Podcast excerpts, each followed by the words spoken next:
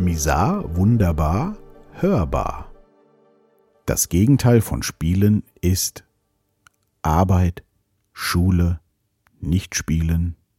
Was würdest du antworten?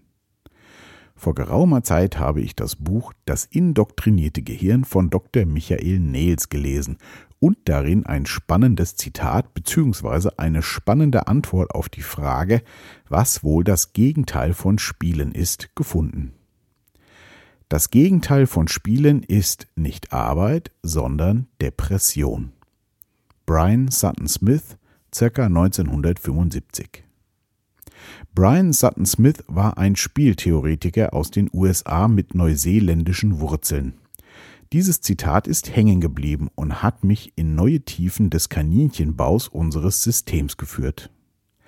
Depression war bis dahin für mich ein klassisches Krankheitsbild, welches in schwerer Form sehr leidvoll für die betroffene Person und deren Umfeld ist. Die Vorstufe dazu habe ich immer als Melancholie bezeichnet, einen Zustand, den jeder Mensch ab und zu hat, aus dem er aber selbst wieder ohne größere Probleme rauskommt. Depression ist also die schwere Form der Melancholie und deutlich erkennbar. Ist sie das wirklich?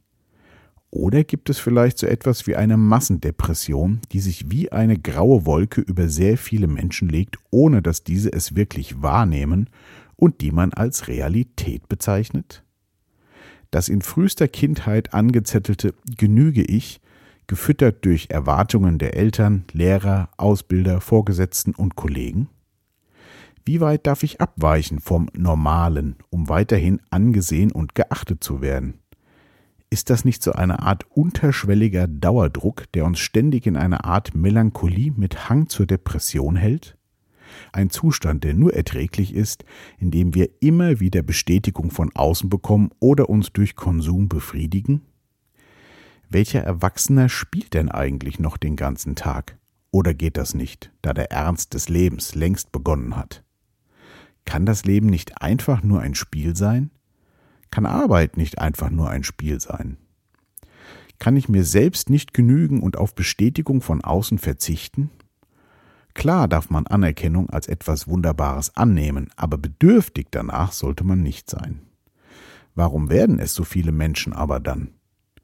Weil sie nicht mehr spielen, sondern ungeliebte Dinge tun, um Belohnungen zu erhalten, die sie von der ernsten Depression oder dem Burnout fernhalten. Wie ist das bei dir? Wie ist das bei mir? Ich liebe Bücher. Man liest einen einzigen Satz und auf einmal eröffnen sich Welten.